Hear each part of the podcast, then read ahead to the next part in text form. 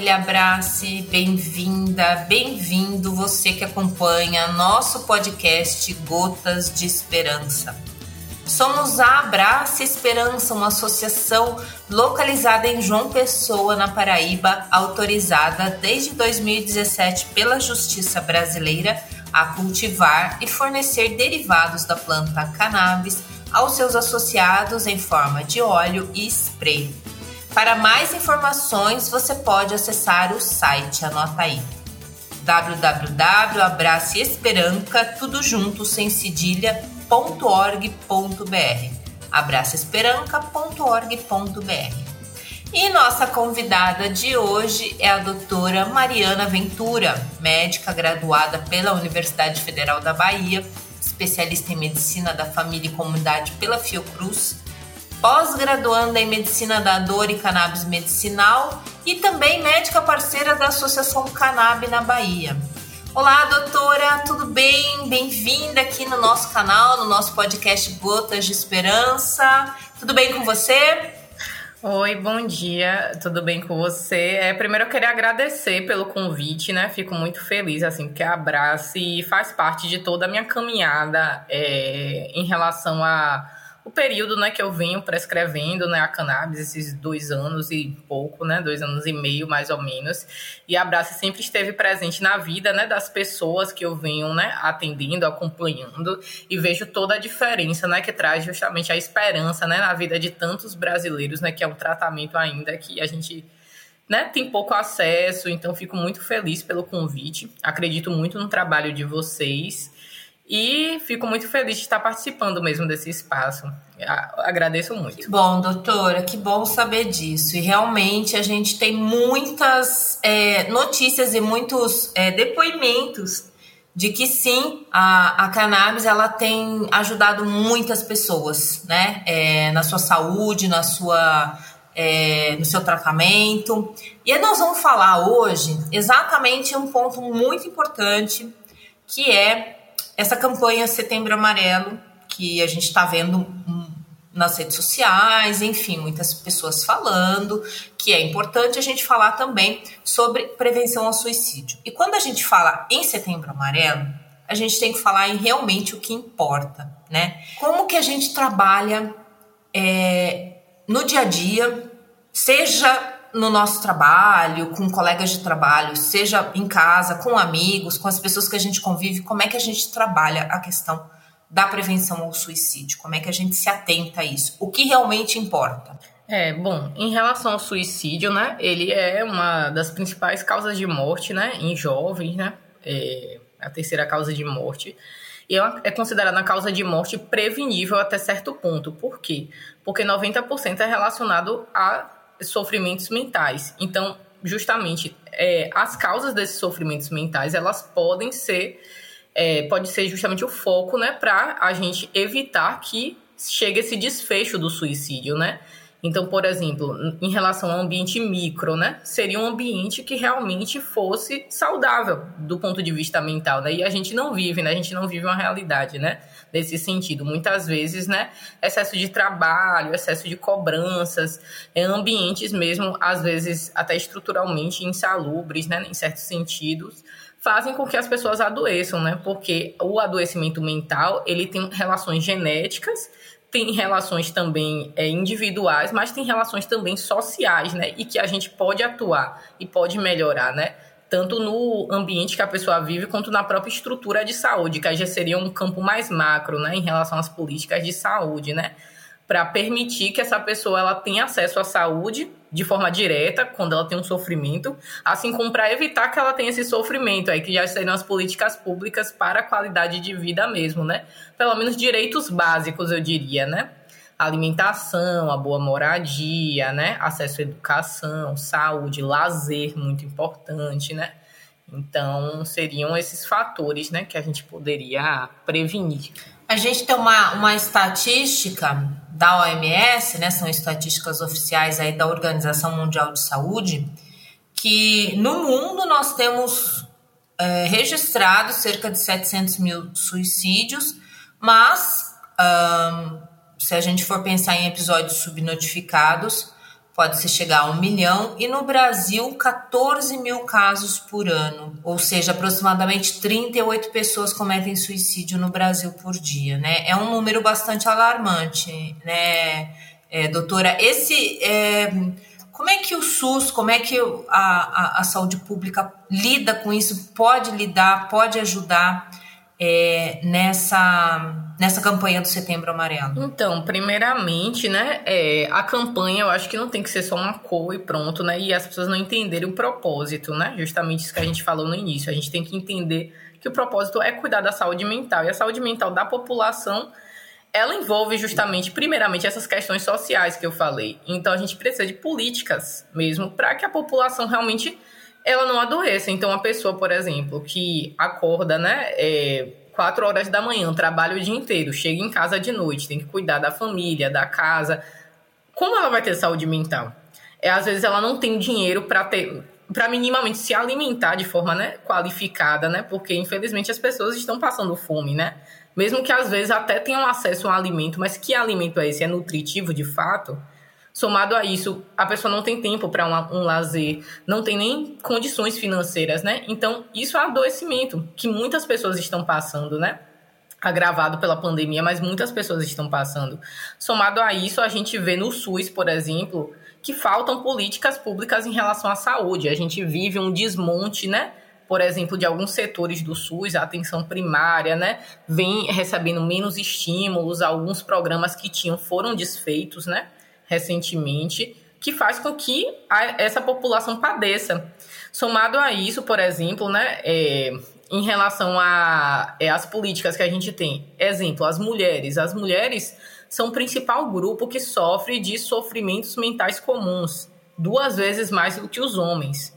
Mas quando a gente vê a política pública em relação à saúde da mulher no SUS, é a parte somente reprodutiva. Esquece outros campos, né? Que, por exemplo, as mulheres sofrem violência doméstica, as mães solo. É, então, cadê a violência de gênero? Onde é que tá? Onde é que tá a política para a população LGBT? População negra também, que são as minorias que sofrem principalmente, né? Do ponto de vista de saúde mental. Exatamente.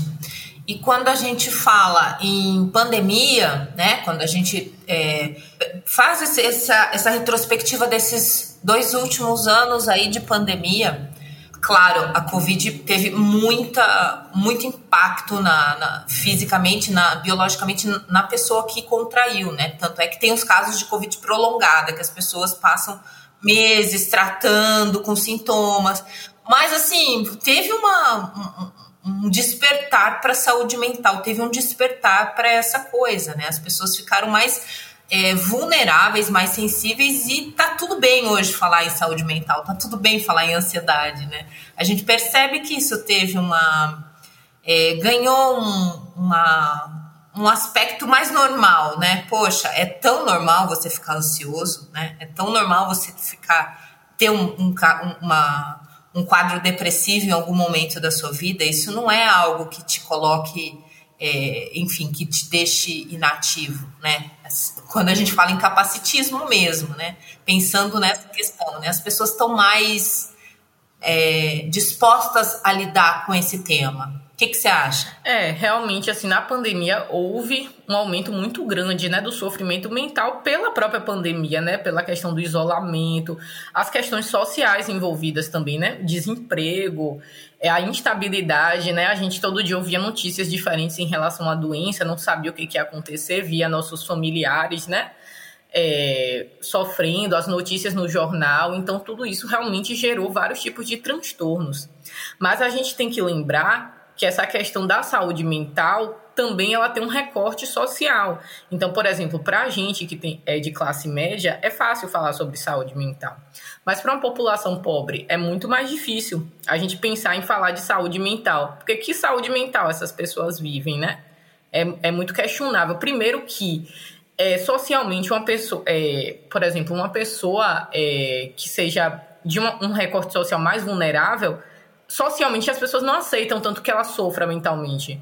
Então, por exemplo, a gente tem até alguns estigmas. Uma mulher, por exemplo, que sofre de ansiedade, exagero, é piti.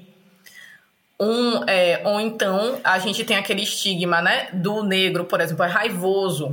é fulano de tal porque ele tá. Será mesmo? A gente não aceita enquanto se for, por exemplo, uma pessoa que seja socialmente mais favorecida, uma pessoa branca, ela ter um, uma crise de ansiedade, ela mostrar é, um sentimento de raiva é muito mais abraçado socialmente, né? As pessoas aceitam mais do que uma pessoa que não seja, né, desse tipo de recorte social. Então a gente tem que entender também que é muito mais difícil, né? A, essa, a gente não pode desvencilhar, eu acho, esse tema, né? Da questão mesmo dos determinantes sociais e da saúde, né? Com certeza. E quando a gente fala do tratamento, do uso é, medicinal aí da, da cannabis, da maconha, a gente vê muitas pessoas, né, é, com, com questões de ansiedade, depressão, enfim, outros transtornos mentais que chegam na cannabis e conseguem ter uma, um, uma melhora nos seus sintomas, conseguem ter uh, muitos avanços, né? Você nota isso na sua, com seus pacientes? Você tem casos de sucesso relacionados ao tratamento de saúde mental com a cannabis? É, sim, inclusive uma das principais demandas, né, das pessoas que me procuram em relação ao tratamento é a questão de saúde mental, né?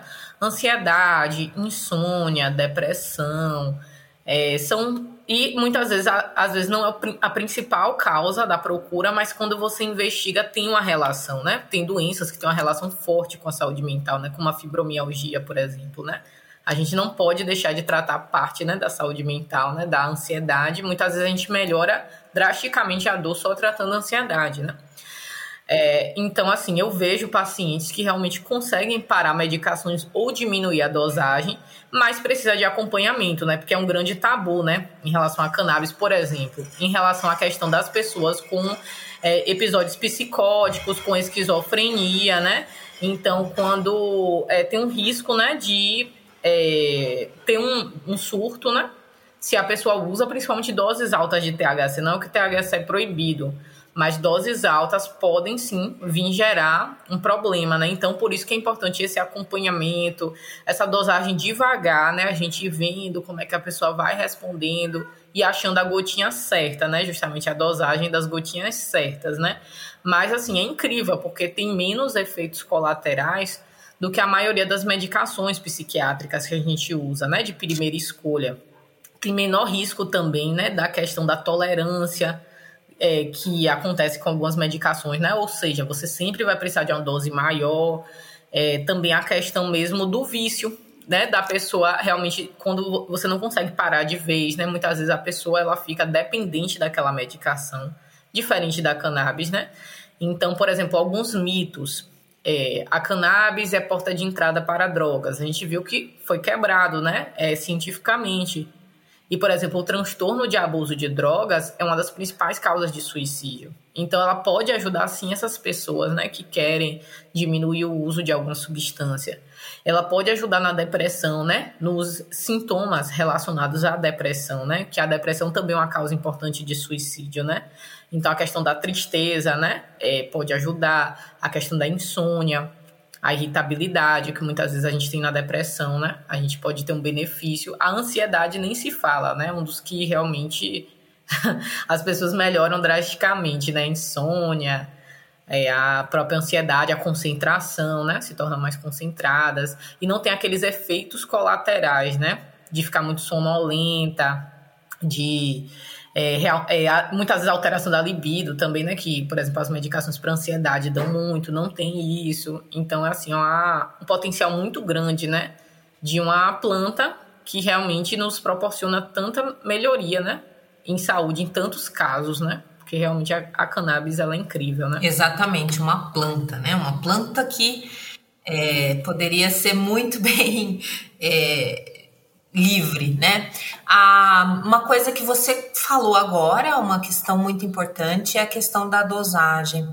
A gente percebe que alguns pacientes desistem do tratamento porque não encontram assim de início, porque é, é bem diferente, né? A gente tem que deixar sempre muito claro que o tratamento com canabinoides é um tratamento diferente do que um tratamento com um alopático, com um antibiótico. Né? O antibiótico você toma por 15 dias, ok, fez o efeito, curou, tá tudo certo. Na verdade, nem curou, né? A, gente, a palavra cura é uma outra, um outro conceito, mas melhorou aquele sintoma lá. Uhum. É, já com o tratamento com canabinoides, não. Tem essa questão do manejo da dosagem, do ajuste, tem todo um, um pano de fundo do, do, protagonismo do paciente, da relação com a alimentação, da relação com a atividade física, ou seja, o sistema endocannabinoide tem que. É uma orquestra, né? E, e aí chegam os canabinoides regendo. Então, é, é importante que é, é, o paciente, você que está nos ouvindo agora, que está fazendo essa experiência, está iniciando o seu tratamento,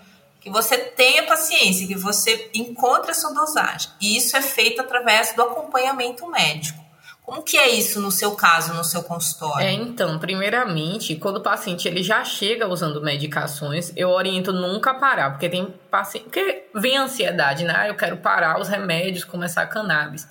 É possível, mas primeiro a gente tem que aliar os dois. E muitas vezes a gente vai precisar aliar os dois para o resto da vida, para alguns casos.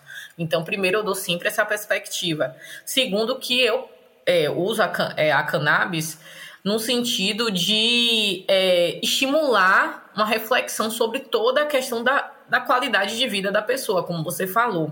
Porque a gente tem um sistema endocannabinoide, a gente tem a cannabis do nosso próprio corpo e que a gente tem que estimular. Então não é para tomar cannabis na perspectiva de, por exemplo, vou tomar cannabis e dormir e não vou mudar nada em relação ao meu sono, por exemplo. Eu fico no celular o tempo todo de noite, tomo café de noite, é, estou muito estressado, mas não vou mudar nada disso da minha vida e só vou tomar cannabis para me fazer dormir. Não é isso. Vamos tentar ver o que que a gente pode, o que que é possível, né? Mudar na sua vida para você conseguir realmente ter um equilíbrio. Então, atividade física, alimentação, nada está desvencilhado. A gente tem que associar tudo. E justamente é, os pacientes eles vêm com essa ansiedade, mas eu vejo que é o potencial tão grande né, da cannabis, né? Justamente por realmente ter um efeito muito benéfico. Eu digo sempre, você pode muitas vezes não alcançar 100% o que você está de expectativa na sua mente com o tratamento, mas alguma coisa você vai. Eu nunca vi alguém usar cannabis e não ter nenhum tipo de efeito, apesar de a cannabis não ser para todo mundo. Então, por isso que a gente tem vários tipos de, de extratos, né? A gente tem extrato rico em CBD, rico em THC. Alguns casos a gente tem que usar CBD isolado sem THC mesmo, né?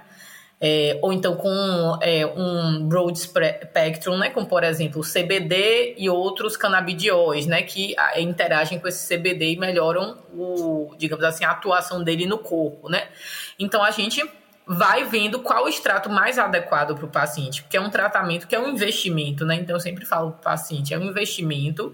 Então se você está investindo nesse tratamento, bora achar a dose certa, porque se você usar a dose baixa, você vai falar, ah, esse negócio não funciona. Mas você não funciona porque você não está com a dose adequada. Então, bora fazer direitinho para valer a pena seu investimento, investimento de tempo, investimento financeiro, né? Tudo isso. Com certeza. E em relação a ao acesso, né? A gente sabe que hoje ainda não temos ainda o acesso como deveria ser, né? O SUS, por exemplo, não, não é um, um lugar onde você vai encontrar facilmente um prescritor de cannabis. É, apesar que muitos já estão percebendo que, que é importante. É, as farmácias vivas ainda não estão ainda na sua totalidade implementadas como poderiam estar, né? E de fato poderia ser muito útil isso na farmácia viva do SUS, mas enfim, também é um assunto talvez para eu sempre falo isso com os entrevistados, né? Para daqui 10 anos. A gente tem essa perspectiva de 10 anos. Talvez aconteça antes, né? Mas para estar tá na normalidade, do jeito que a gente quer, aquele sonho perfeito, eu acho que a gente tem que falar em 10 anos aí, pelo menos no Brasil, né? Infelizmente, a gente ainda está com acesso limitado, né? Seria importante que a gente pudesse aumentar. E, de fato, quando a gente trabalha consciência, quando a gente trabalha isso no paciente educação, conteúdo educativo, a gente também promove é, acesso de alguma forma, porque isso começa a se popularizar. Como que você entende essa, essa questão de acesso e falta de regulamentação? É, então, essa questão do acesso. Na verdade, primeiro que é um acesso a uma questão de saúde, né? A gente tem que parar de tratar cannabis como droga, né? Porque é uma planta que ela permite o acesso à saúde, né? Então isso é importante ficar bem claro, né, nas políticas, porque muitas vezes a, as coisas não avançam politicamente por essa justificativa da questão da droga, né?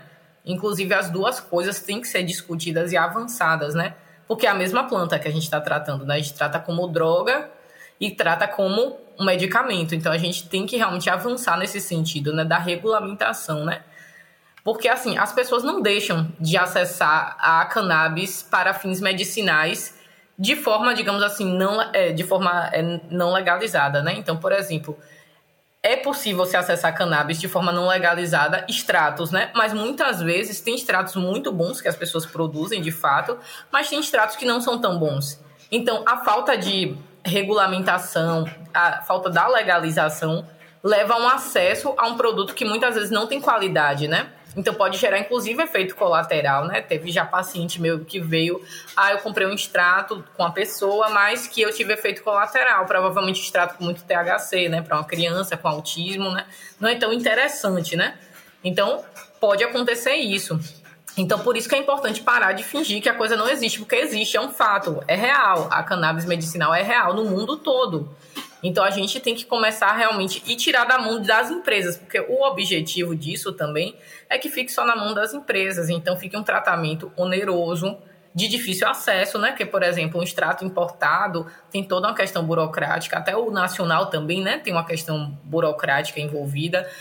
Então, tudo isso dificulta o acesso, né? Um acesso ao bem da saúde. A saúde é um direito, é uma questão é, constitucional, né? Esse direito à saúde. A gente não está tendo esse acesso, né? O direito da saúde. E quem é que está tendo esse acesso? As pessoas que podem pagar. Então, quem não pode pagar não tem esse direito. Só via, é, no caso, o habeas corpus, né? Para autocultivo, que mesmo assim, um processo burocrático, demorado, com vários, várias questões envolvidas, né? Ou às vezes consegue que o SUS cubra, né? Mas também via judicial, não consegue de forma acessível, né? Que o SUS cubra. Então isso a gente tem que mudar e empoderar a população também de cultivar, porque é uma planta. Então, justamente a farmácia viva tem um potencial muito grande. Só que a gente não tem farmácia viva nem com as plantas que são, digamos assim, legalizadas, entre aspas, né? Infelizmente, a verdade é essa. A gente não tem estímulo. Na minha residência mesmo, a gente fez um projeto de farmácia viva no posto muito difícil você ter um apoio, é, digamos assim, do é, municipal, né, para que aquela farmácia viva exista, né? Então a gente tem uma política muito bonita, mas a gente tem que botar em prática mesmo, né? Então, se para essas plantas a gente já não tem, né? Então a, a cannabis também é uma planta que tem um potencial de estar na farmácia viva, de ser distribuída, da gente ensinar, porque a gente fica nessa coisa do tabu em relação a cannabis e as pessoas não sabem, por exemplo, os riscos de usar cannabis, os benefícios de usar. As pessoas precisam ter acesso a essa informação para usar de forma correta. É isso que falta, a educação, a informação chegar para as pessoas. Porque conseguir é, acessar cannabis de alguma forma é relativamente fácil. Entendeu? Continua, não, não impede acesso. Proibição não impede acesso, né? Só que faz com que o acesso seja de forma ruim, né? As pessoas não sabem usar tem acesso a um produto ruim muitas vezes, né? Então é isso que a gente tem que mudar, né? Tem que melhorar isso. Exatamente. Proibição não impede o acesso e proibição não impede nada, né? Na verdade, assim, é a coisa mais, mais burra que tem na, né, para a gente poder é, melhorar as questões de saúde mental, eh, saúde pública da população. E assim, qual que é o seu sonho em relação ao ao Brasil e a, e a maconha, né? O que, que você, como é que você vê isso? Como é que para você seria o um mundo perfeito aqui no país, né? Ah, é difícil. Sonho todo dia com isso, mas espero que eu acredito que aconteça de fato. Eu acredito no potencial, né, das pessoas que estão lutando, né, pela pela questão, né, da cannabis, da maconha, né, que é a mesma coisa. Então, eu vejo assim no futuro, por exemplo, essa questão do acesso mesmo, né, ao uso medicinal ser para todo mundo. E a gente melhorar, a gente ter um impacto em toda a visão de saúde, né? E até o uso das medicações, né? Porque eu trabalho no SUS, é, sempre trabalhei no SUS, e é muito difícil, porque a gente vê né, que a gente tem uma limitação. Do, a medicação é um recurso muito importante, a medicação alopática, mas é limitado. Então a gente tem que ter mais possibilidades. E a cannabis ela traz uma possibilidade muito grande na vida das pessoas. Então, eu vejo assim as pessoas tendo acesso e a população de fato, a população negra, a população periférica, toda tendo acesso e sem contar a questão da guerra às drogas também, né, que essa população sofre. Então, é, por exemplo, a legalização com a regulamentação permitiria que essa população não sofresse tanto esses impactos, né, diretos e indiretos da guerra às drogas, né? Então que essa população ela minimamente tenha acesso a um bem de saúde, porque é muito difícil você lidar com todo esse sofrimento, né? Que a população passa em muitos aspectos, né? A população está adoecida, né? Então eu vejo assim, aquela sementinha, a cannabis, aquela sementinha de esperança para mudança no mundo de forma muito grande, né? Uma mudança social, uma mudança no quesito da saúde e também em relação aos profissionais de saúde, né? Também, né? Que a mudança na visão desses profissionais de saúde, que mais profissionais de saúde possam estar envolvidos nesse tratamento, né? Não ser só exclusivo dos médicos e dentistas, né? Principalmente atualmente. Com certeza. Tem uma, uma coisa bonita na, na regulamentação de Nova York, que Nova York regulamentou e também está fazendo reparação histórica de uma forma muito bacana é, que é dar oportunidade para as pessoas que foram é, é, presas ou tiveram algum processo em relação a pequeno porte de, de cannabis, elas começarem seu negócio. Então, assim, eles têm privilégio nisso. Você teve, então tá, você quer começar um negócio, um head shop, um, enfim, alguma coisa que, que, que tenha uma geração de trabalho e renda nisso com a cannabis, legal. É, você pode ir lá e, e fazer isso, né? É, isso sim é reparação histórica, né? A gente quem sabe a gente consegue isso aqui no Brasil um dia, né? Muito importante isso, até porque foram os negros né, que trouxeram esse uso né, medicinal da cannabis. Né? É, teve uma frase que eu ouvi no evento da PEP, inclusive eu não lembro quem falou, mas que falou que os portugueses trouxeram cânhamo e os é, negros né, escravizados trouxeram a maconha, porque justamente trouxeram o uso medicinal, o uso espiritual, o uso né, é, recreativo também, né? Da, da planta. É, vou contar uma, uma coisinha aqui para vocês. A gente se encontrou, eu e a doutora, nesse evento da PEP no Rio de Janeiro, e a doutora jogou capoeira com o Siddhartha Ribeiro. Foi, foi maravilhoso, foi uma experiência incrível, assim, não... sem Com palavras. Com certeza, nossa, isso fica pro resto da vida, né? O Siddhartha Ribeiro é um neurocientista é, brilhante aí, que tem trabalhos maravilhosos, inclusive ligados a cannabis, e que é um, um defensor, né, da, da, um dos nossos cientistas mais é, importantes hoje, né? E por falar em ciência, vamos falar um pouco de ciência. Você que está é, ligada também ao campo da ciência. A gente está vendo um desmonte aí é, lamentável, né, em relação às ciências no Brasil como um todo, é um desmonte, na verdade, de um monte de coisa, mas a ciência, assim, teve um, um, um corte extremamente brutal, né, como é, é, se isso não fosse importante, não desse soberania para um país, né, produzir conhecimento, né, é, é, triste ver isso, as pessoas ligadas a às instituições científicas, porque quem faz ciência hoje, na verdade, no Brasil, acho que 90% é, é universidade, é quem está dentro de universidade que produz ciência, né? É, isso impacta muito, né, doutora? Principalmente na saúde. Ah, com certeza, porque a produção científica é muito importante, né? Na verdade, você tem vários pontos, né? Por exemplo, a, a universidade, como você disse, né? É um dos principais pontos, né? de produção científica e para você entrar na universidade, para você permanecer na universidade, várias políticas foram tiradas. Eu lembro da minha época né, de faculdade, é, algumas bolsas né, que a gente tinha de permanecer foram tiradas de permanência. Então, como é que a pessoa se mantém na faculdade com a carga horária alta e ainda envolvido numa pesquisa e você não tem um auxílio financeiro, né? Então, por exemplo, a mesma coisa, você entrar numa pesquisa e você não tem auxílio para a pesquisa acontecer e para você se manter na pesquisa. Porque muitas vezes, né, uma pesquisa envolve, né, para o estudante um deslocamento, enfim, alguns gastos e que se ele não tem algum, algum incentivo, né, para ele conseguir, ele não consegue permanecer. Então é muito difícil. Isso é assim, algo muito grave, né? A gente não produzir ciência, né, no Brasil é muito, muito grave mesmo. E a gente precisa realmente chamar a atenção disso e tentar, né? E justamente são as políticas públicas, é ali que a gente atua, né? Em quem a gente escolhe, né? Para estar é, presente, né? Nesses espaços de é, políticos, né? Quem a gente escolhe. Então é muito importante isso. Exatamente, isso aí. Bom, doutora, a gente está chegando aqui ao final do episódio. Foi um papo delicioso, maravilhoso, sensacional. Queria te pedir para deixar suas considerações finais, deixar sua mensagem, se despedir aqui da família Abrace. Enfim. Pronto, aí novamente eu gostaria de agradecer né, o convite. Fico muito feliz de estar é, aqui participando né, desse espaço né, que vocês promovem. Né?